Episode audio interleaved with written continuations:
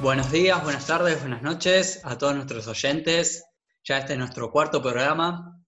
Y hoy, bueno, estamos acá con, primero voy a presentar a mi compañero. Valentín, por favor. Hola, ¿cómo andás? Tanto tiempo en la virtualidad. 105 de cuarentena llevamos, no sé, ya estoy cansado. ¿Cómo andás? Sí, estamos ya todos hartos, pero bueno, por suerte tenemos esto que nos nos permite salir un poco de nuestras casas y poder principalmente que se escuche nuestra voz a todos los oyentes y también que nuestros oyentes nos reciban y que ellos nos manden cosas. Eh, esta semana tuvimos algunos mensajes, por suerte, así que está buenísimo que este proyecto siga adelante. Poco a poco vamos aumentando los oyentes y tratando de que haya más interacción en nuestras redes. Como dijo el filósofo eh, Mostaza Merlo, paso a paso. Se va a ir desarrollando todo. Claramente. Contame, Pepo, ¿qué nos trajiste para este capítulo? Oh, este capítulo nos metemos un poco en la historia porque vamos a la época de la dictadura, la época negra de, la Argentina, una historia fuertísima y muy dura, que bueno, la, la recordamos ahora y sobre todo la vamos a analizar en unos aspectos que se, analiza poco generalmente, que es sobre la cuestión de la recreación en la época de la dictadura. ¿Cómo se, usó, cómo se usó la, recreación para disciplinar a los cuerpos? Eh, ¿Con quién tenemos el agrado de hacer la entrevista? Bueno, esta entrevista que vamos a hacer se la estamos haciendo a Julia Gerlego. Ella tiene un libro que se llama Recreación y Dictadura. Nos pareció interesante traerla, que nos conteste algunas preguntas para que nosotros podamos debatir y también vamos a probar la posibilidad de, abrir el debate por nuestras redes, así que todo el que lo escuche va a poder meterse en nuestro Instagram y ahí va a poder contestar nuestra, nuestro debate abierto. Sí, vamos a tener em, en nuestra historia de Instagram una pregunta donde van a poder responder sí y no, y a la vez un comentario hacer. Y después nosotros lo vamos a comentar o publicar en la historia para que el resto de las personas puedan ver eh, la respuesta que, que, dieron cada uno. Y bueno, nosotros le hicimos una pregunta a Julia sobre mm, cómo, cuáles eran los elementos o los instrumentos que utilizó la, la dictadura para poder eh, a través de la recreación disciplinarnos, de la recreación y no solamente de la recreación, pero también la cuestión de los feriados y muchas cuestiones que tienen que ver más con lo deportivo, los juegos, la personería jurídica de los clubes, por ejemplo. Em, la dictadura lo, utilizó para poder de esa forma marcar lo que para la dictadura estaba bien y lo que estaba mal de manera muy, muy fuerte. Y eso quedó como muy, muy importante en los seres humanos que hasta incluso el día de hoy se puede ver como algunas de esas cosas quedan. Así que vamos con el primer audio, ¿te parece, Valen? Vamos con el primer audio, Pepo. Gracias, Valentín y Pepo, por la invitación.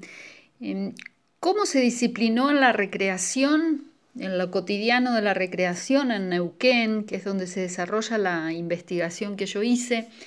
Bueno, una primera referencia, la relación directa entre disciplinar y en este caso a través del control, un control estricto de todo aquello que se hacía en el tiempo libre y que se hacía en, los ámbitos recreativos. Yo identifico como cuatro aristas fundamentales de este control que hablan de cómo se va instaurando eh, las formas de hacer o cómo se van exigiendo determinadas formas de hacer algunas cosas y lo que ya de por sí define que aquellas que no se pueden hacer. ¿no? Eh, una de las aristas es todo lo que hace a lo normativo, jurídico normativo, ¿no? este, que si bien estaban los tres poderes del Estado democrático, digamos, eh, sin funcionamiento, en época de dictadura, eh, había una proliferación de normas y entre ellas habían sacado, contradictoriamente, ¿no? este nivel eh, normativo en dictadura, habían sacado una, una ley en cuanto a la definición de los feriados en el país, se dejan de lado los carnavales y se mantienen feriados básicamente religiosos y eh, de algunas fechas patrias.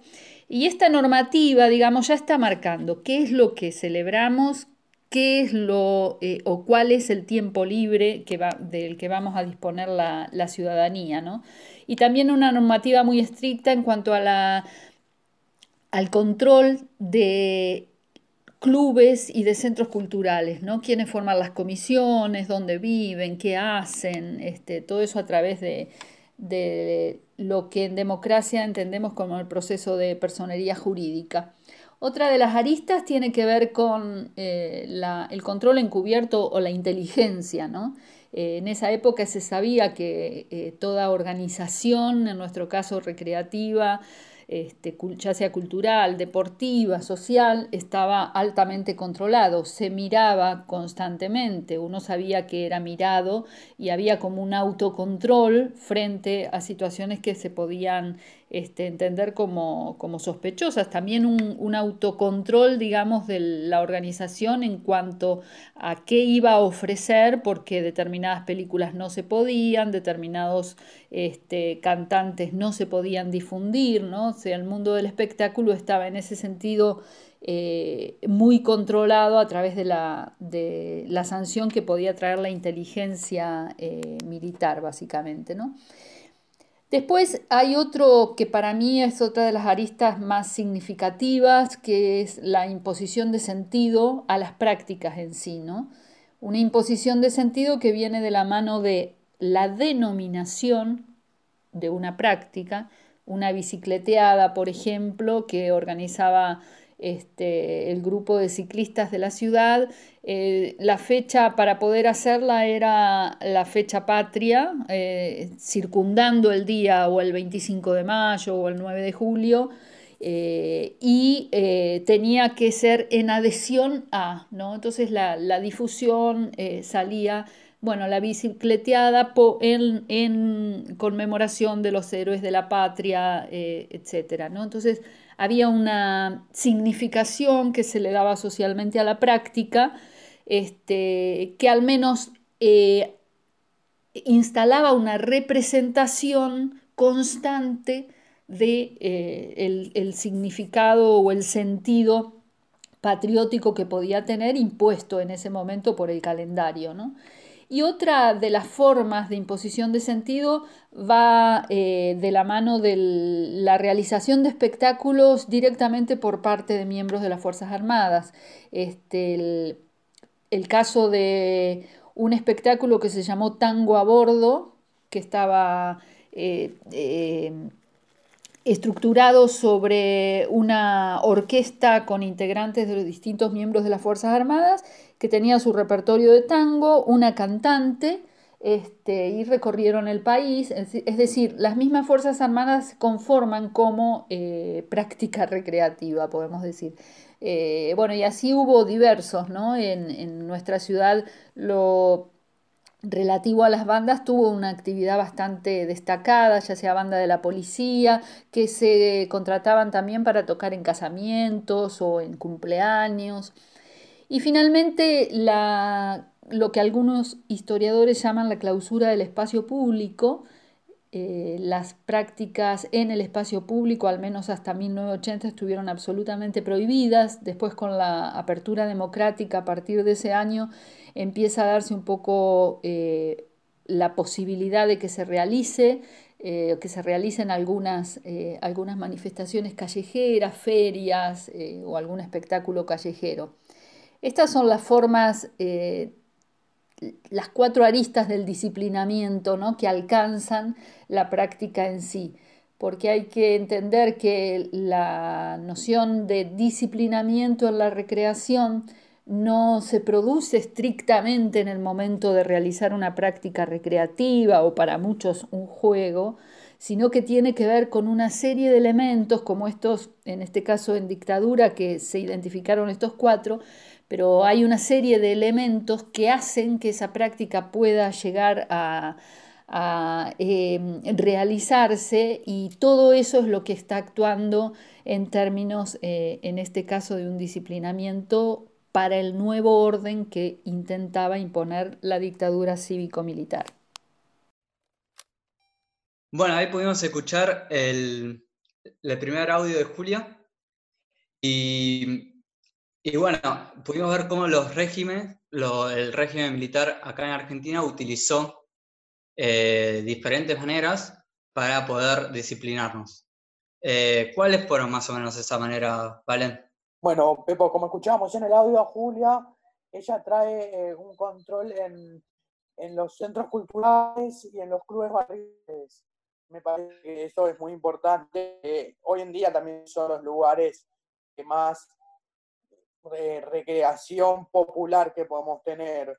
Me parece que es interesante resaltarlo. No sé qué te parece a vos.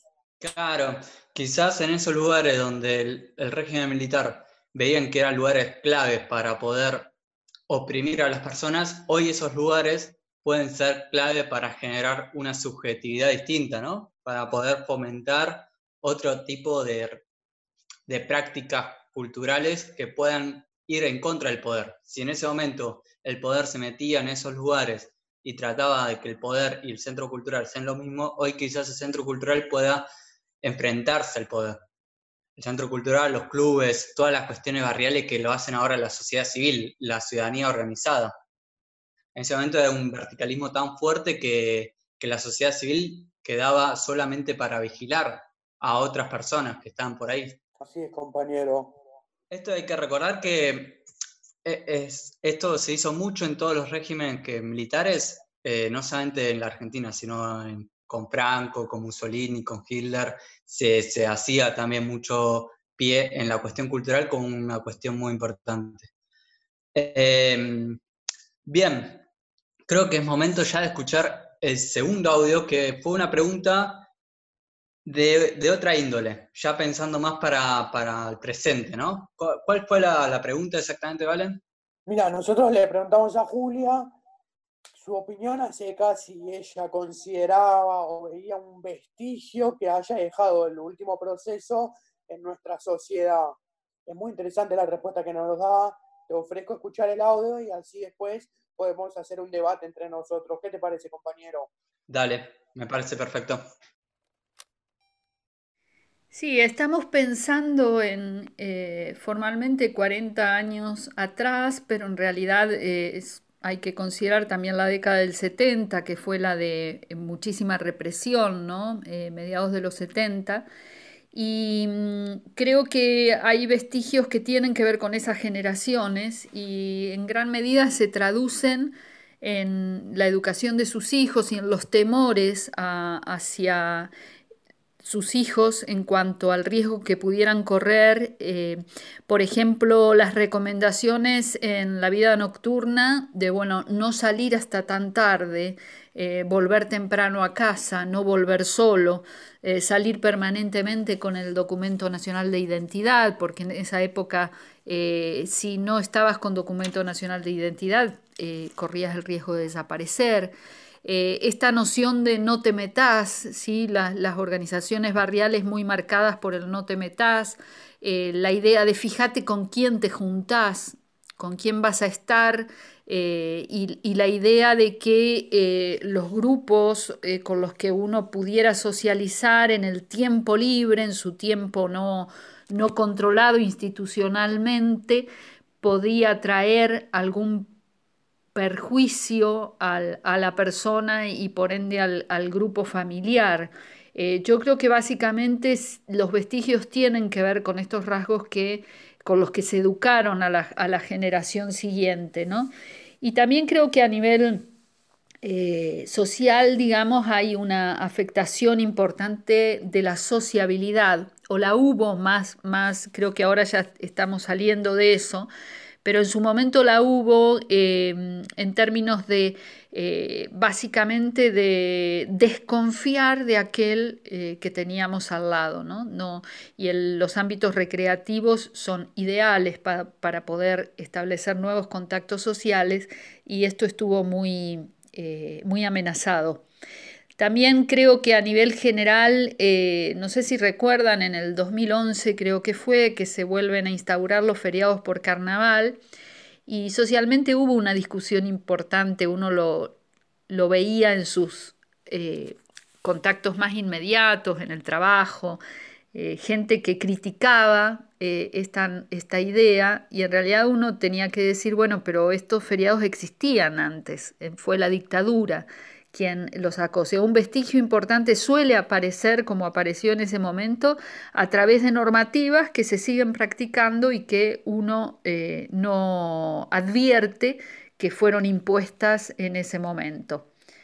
Me gustaría destacar por último eh, que la recreación es un ámbito sensible para la dominación y que es eh, necesario poder deconstruir eh, las formas eh, recreativas, las prácticas recreativas para poder advertir esto. la recreación implica la confianza en el otro para disfrutar de un determinado espacio, un, momento, una práctica, y nadie puede disfrutar estando alerta. Por lo tanto, eh, ahora lo vemos, por ejemplo, en el consumo, eh, las formas de introducir el consumo a través de prácticas recreativas, otra forma de dominación, eh, pero quienes estudiamos este fenómeno eh, tenemos que profundizar mucho en esos aspectos. Gracias. Bueno, muy interesante el audio que estuvimos escuchando, el segundo audio de Julia. Me parece que podemos destacar de este audio este concepto de los vestigios en las generaciones que vivieron ese periodo y cómo transmiten e-, eso en la educación y en los temores, en esto de no salgas hasta muy tarde, fíjate con quién salís, lleva el documento encima, si bien es algo que en nuestra generación no se ve tanto, me parece que como dice Julia, en la generación que viene después de todo este proceso, está muy marcado y muy fuerte. Sí, total. Yo estuve hablando con algunas personas mayores que vivieron el proceso y me dijeron que, que tuvieron como un recuerdo de, bueno, ahora que, ahora que está la pandemia y esto, de llevar el documento o llevar una bolsita para ir a comprar. Obviamente no se compara en nada, pero como que ellos mismos dijeron, uh, como que me siento mal estar en la calle. O sea, como que tengo que tener el cuidado de decirle al policía si llega a venir, mira, estoy con la bolsita, quiero comprar algo, tipo, no estoy en la calle haciendo cualquier cosa. O tengo el documento, vivo acá a unas cuadras. Eh, me pareció playero eso y, lo hablé con dos o tres adultos y me dijeron básicamente esto, ¿no? Como este pequeño recuerdo que tuvieron. Eh, nosotros tenemos una pregunta para dejarles a los oyentes, para que puedan después comentar y responder en las historias de Instagram que vamos a dejar. Y nosotros a partir de eso, eh, como que las replicamos, como que la vamos a, a, subir las respuestas que ustedes nos den. ¿Cuál es esa pregunta, Valen, para dejarla a los oyentes? Nuestra pregunta es, queremos saber si ellos ven estos vestigios que nosotros traemos y planteamos, y, y si es que la respuesta es positiva, que nos cuenten ejemplos de esos vestigios que ellos ven. Bueno, y si la respuesta es negativa, comenten por qué, por qué piensan que no, por qué cambió tanto la realidad para decirnos que no quedó nada del, proceso, ¿no? Como de la subjetividad de las personas, de lo que vivieron el proceso. Yo creo igual que nuestra generación tiene poco de eso, ¿no? Como que no, no sentimos demasiado eso. No, es verdad. Me parece que nuestra generación no, no, no está tan latente eso. Una cosa que sí me deja pensando que hay un concepto de, las generaciones que vinieron directamente después al golpe, esto de la rebelión, de como, como ya no había un control tan fuerte, la rebelión que se genera, de descontrol, porque claro, no había nadie que te baje de un ondazo, vamos a decirle. Me parece que eso es muy fuerte y es muy interesante. Sí, como una transgresión, ¿no? Como una cultura de poder transgredir. Eh, como ya estuvimos limitados, ahora como que se abrió la libertad y bueno, ¿qué hacemos con ella? Es una gran pregunta que tenemos que, pensarla, ¿no? Si transgredir todo el tiempo, en todo momento, es realmente tener libertad o, o no. ¿Cuándo sería, habría que transgredir y revelarnos y cuándo tendríamos que realmente tratar de convivir en, conjunto, ¿no? Con todos, porque bueno, todas las acciones tienen su, grado de consecuencia. Sonó, sonó, medio milico igual, me parece lo que dije. Habría que revisar también en mí si no me queda algo que de la subjetividad del proceso. Claro. Bueno, compañero, justo esto, este rato charlar con vos y generar este espacio que tanto nos gusta y que tanto esperamos en la semana para grabar y con todo el trabajo que nos lleva. Te mando un abrazo a la distancia, un codito por la cámara acá que te veo, mucho rock and roll por muchos días más de comunicación globalizada, como vos decís. Total, total. Y bueno, hay que hacer las fiestas, pero en sus casas eh, con, podemos hacerla de manera online. No es necesario juntarnos entre todos y esas cosas que se intentaron hacer y que no van a salir bien y que la idea es poder hacerlas en las casas, tomando cerveza que se pueden comprar o, la vida que quieran y ahí nos juntamos entre todos. Bueno, saludos y nos vemos en algún otro momento, el viernes que viene, seguramente.